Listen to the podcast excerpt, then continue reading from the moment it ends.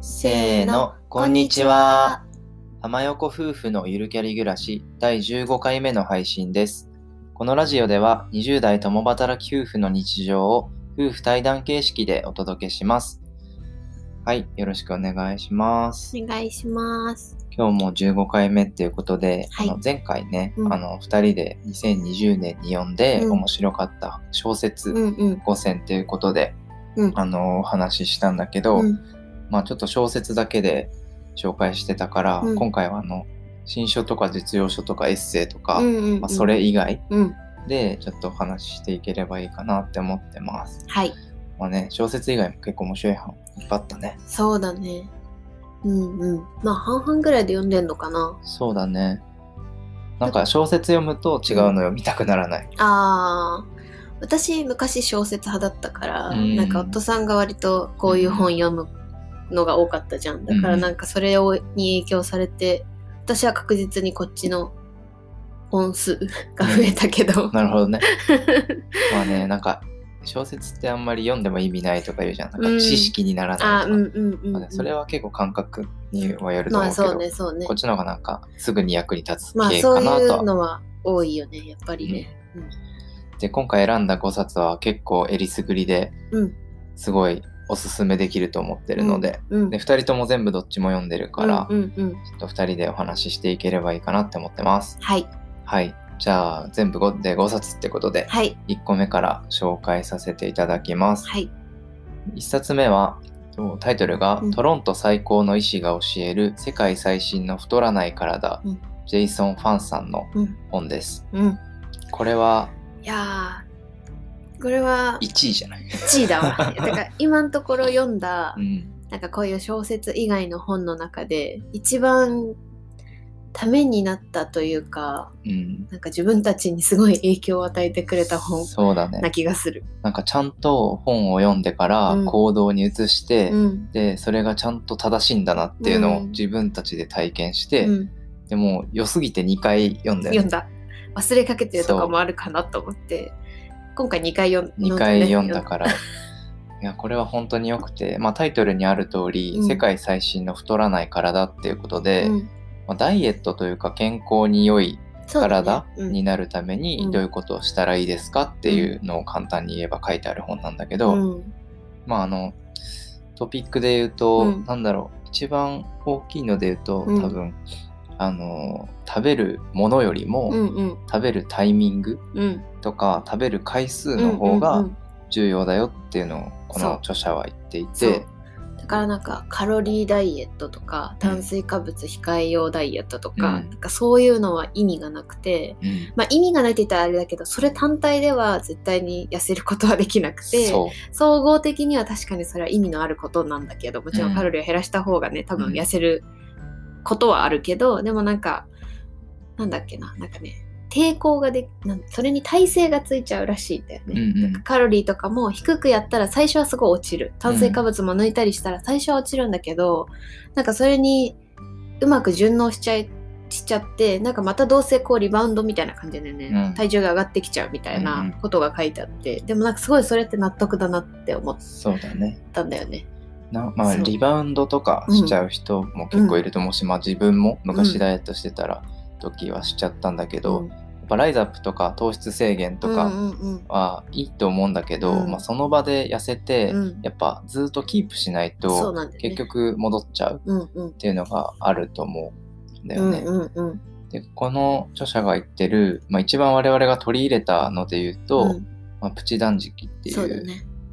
まあ、言われてるのかな、うんうん。まあ、食べる回数を減らしてあの絶食期間を長くしましょうみたいなうんうん考え方で、うん。まあ我々で言うと、まあ、朝ごはん食べずに、うん。お昼と夜ご飯だけ食べて、うん。間食も、えっと、昼と夜の間ならいいけど、うん。その夜食とか朝食は食べない、うん。だから食べる時間を8時間に抑えて、うんで食べない時間を16時間にするっていう、うんうんまあそうするとまあ絶食期間が長くなって、うん。腸が休まって、うん。インスリンがね出なくなるって言ってた。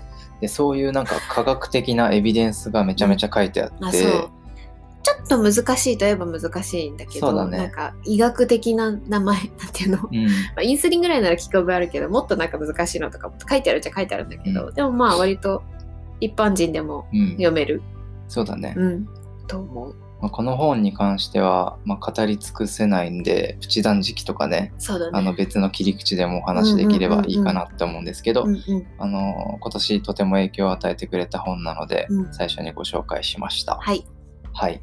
続きまして、2冊目。うんじゃあ、妻さんタイトルお願いします。はいえっと炎上 CM で読み解くジェンダー論えっと節山角さんの新書新書だね。ねうん何新書だっけ？ここにあるんだよね。公文写真書のうん本です。うんこれ今年のめっちゃ最近出た本だと思う。10あそうなんだ2012年のね。あ、ごめん。2020年の5月に出た本なので今、年の本だね結構最近なんですけど、うんこれクソおもろいよね。これやばい 笑っちゃうよね これはすごい。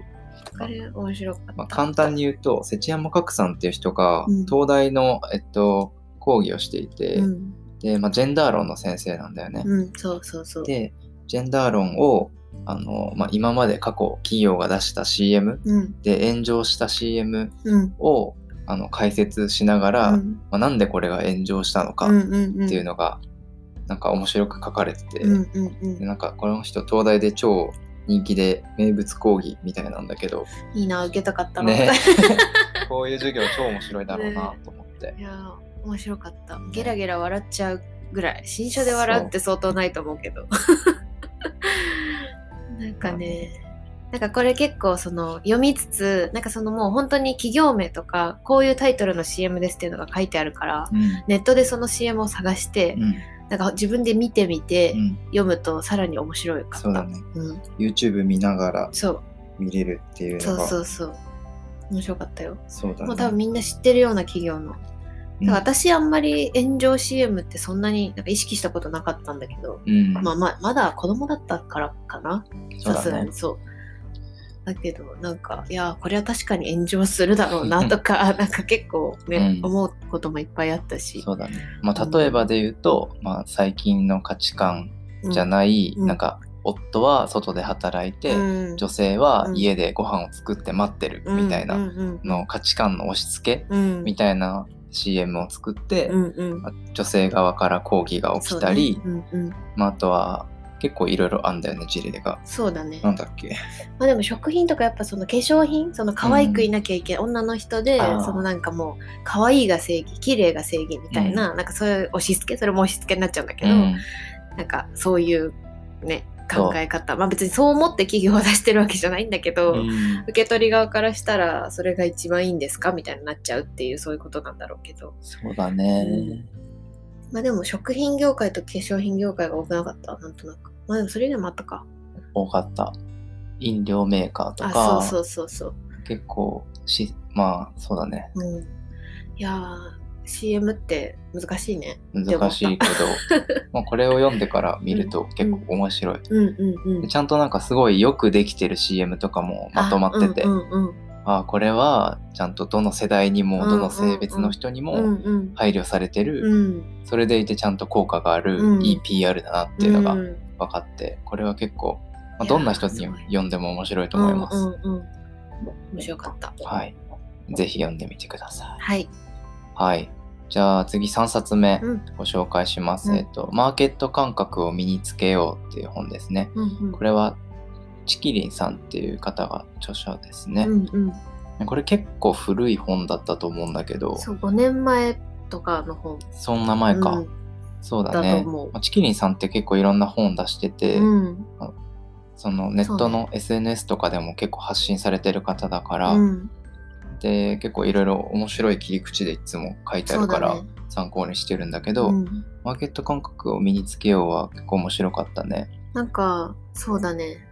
なんかね私はすごいそのなんだろうこう副業するとかそういうことを考えるってすごい難しいことだなって思ってたんだけど、うん。なんかこの本読むとそのなんかなんだろうそのものとかサービスが、まあ、自分とか周りの人にとってどれぐらい価値があるものかってこうしっかり頭で考えるだけでなんかちょっと一歩になるんだなみたいな、うんうんなんかそれだけやるのでも全然違うんだなみたいなことをこうインスパイアされた本で。そうだね。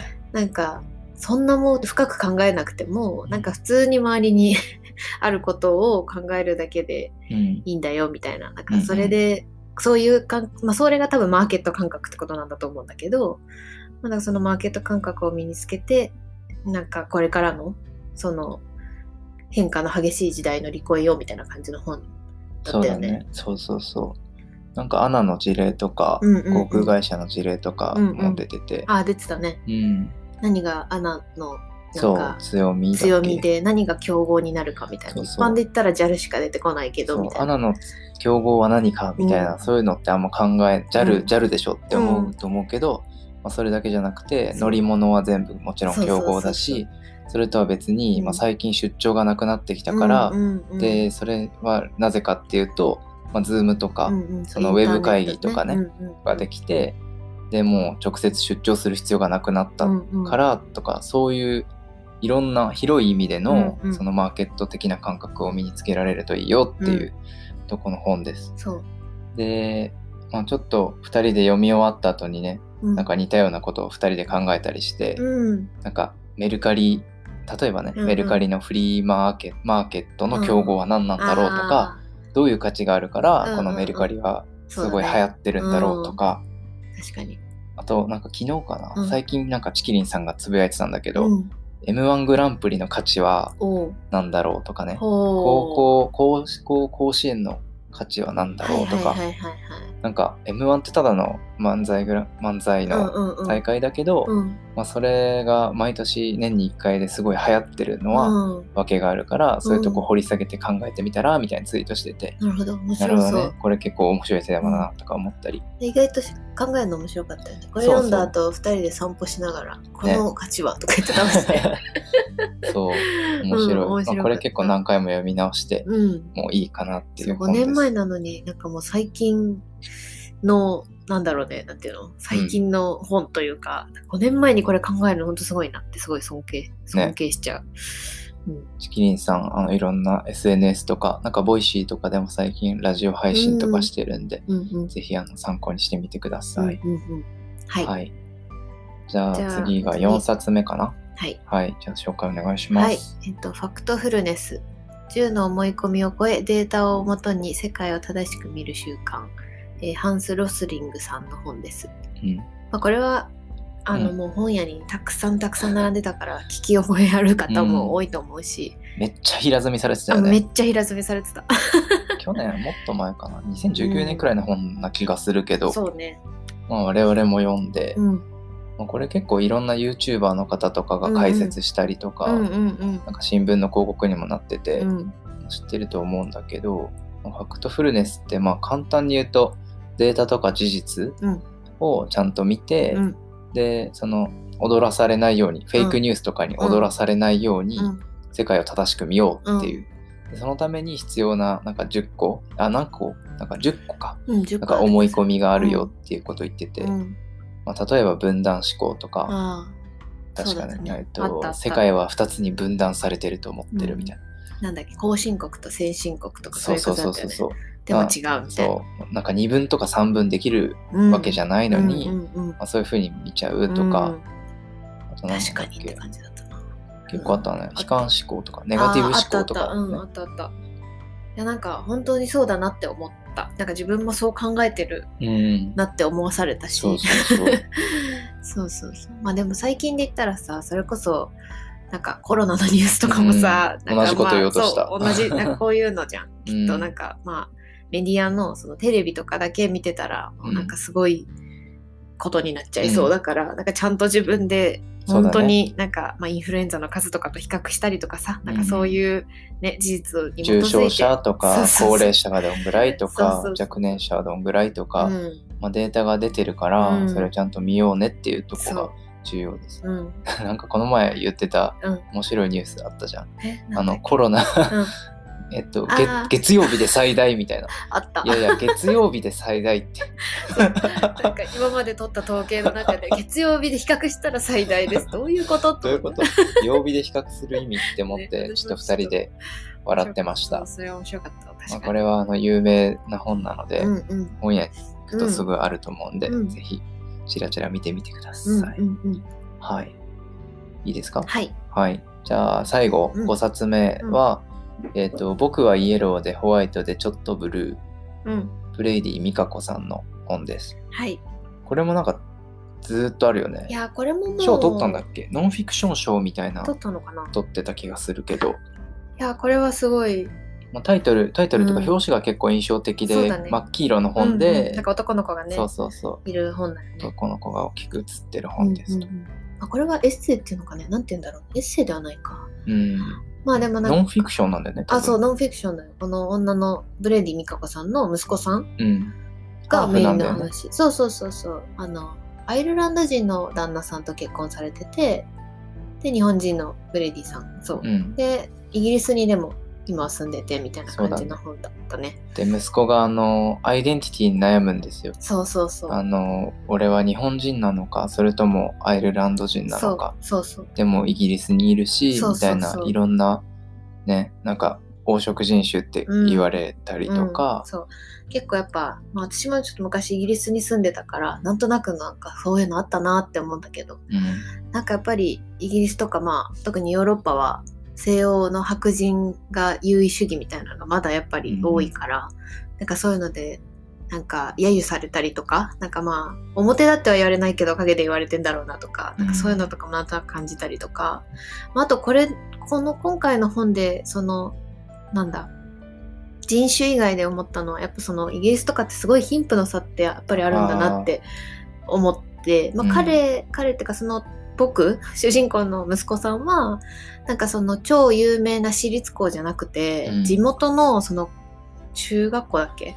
に通うことになったの。それはまあ息子さんが選んだみたいな感じで書いてあったんだけど、そうするとやっぱりその地元だからさ、うん。割とまあ貧しい家庭の子とかもすごいいてみたいな、うん。なんかそういう話とかもあって、うんうん。なんか日本とは全然違うなっていうのがそうだね。改めて思ったか。私立と公立で、うん。なんかさプールのああった。プールの話とかね。そうもう私立の子は絶対早いみたいな。習ってるからプールを習えるお金があるっていう。公立の子はプールなんて行けないから、絶対負けるみたいな、でその中で公立の星だったんだよね確か僕が。あそうそうそうそうそう。早かったんだよ。そうそうそう。そうそういう話とか。あとなんかそのなんか私すごい思っなんだっけなそのイギリスのえっと普通の公立の中学校でも結構なんかねそのダイバーシティ教育っていうのをやってるみたいな話が出てて、うんうん。なんかもちろん、まあ、日本だとさもうほぼほぼ日本人の子しかいないからさあんまりそういう、まあ、授業っていうのがないけど、まあ、うん。イギリスとかヨーロッパとかに行くとやっぱりインド系の方がいたりとか,、うん。なんか全然違う人種の方が本当にたくさんいるから、ん。なんかそういう教育って大事なんだろうなみたいな、うん。なんかやっぱりそういうのってこれから必要だと思うしなんか日本にだけにいたらなかなか触れられない世界だなと思って、なんかこれから大事になってくるんじゃないかなって改めて思ったかな読んで。うんうんうん。まあ、ダイバーシティとかって言われてるけど、うん。やっぱ日本は島国だからなかなか感じられる機会もなくって。でまあそれだとやっぱどんどんグローバル化には遅れてやんなって思ってて、うん。まあ、だから結構他の価値観に触れるって意味とか、まあイギリスの人種差別差別とか、うんうん。まあ、移民の話とか、うん。結構ノンフィクションであの勉強になりながらうん。こんな世界もあるんだなってうんうん。価値観が広がると思うので、おすすめかと思います。読みやすいし面白かった。小説としてもうん。すごく面白いです。あんまり堅苦しくない本だから読みやすいと思いますね。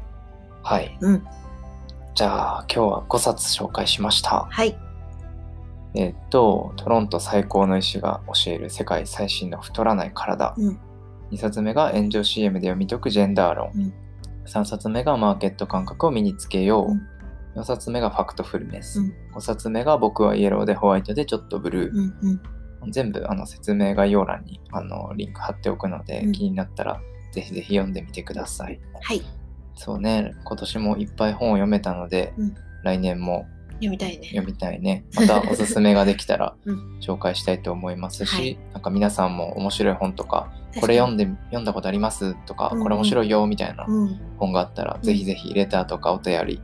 いただけると嬉しいです。はい、はい。待ってます。はい。じゃあ今日はこんなところで。はい。はい。浜横夫婦のゆるキャリ暮らし第15回目の放送は以上です。各種ポッドキャスト、ススタンド FM で配信する予定なので、ぜひ登録フォローよろしくお願いします。また、お便りはプロフィール欄のリンクから送っていただけますので、こちらもぜひ何かあればお寄せください。スタンド FM でお聞きの方はお気軽にレターお寄せください。では、最後まで聞いていただいてありがとうございました。また次回の放送でお会いしましょう。ありがとうございまし。た。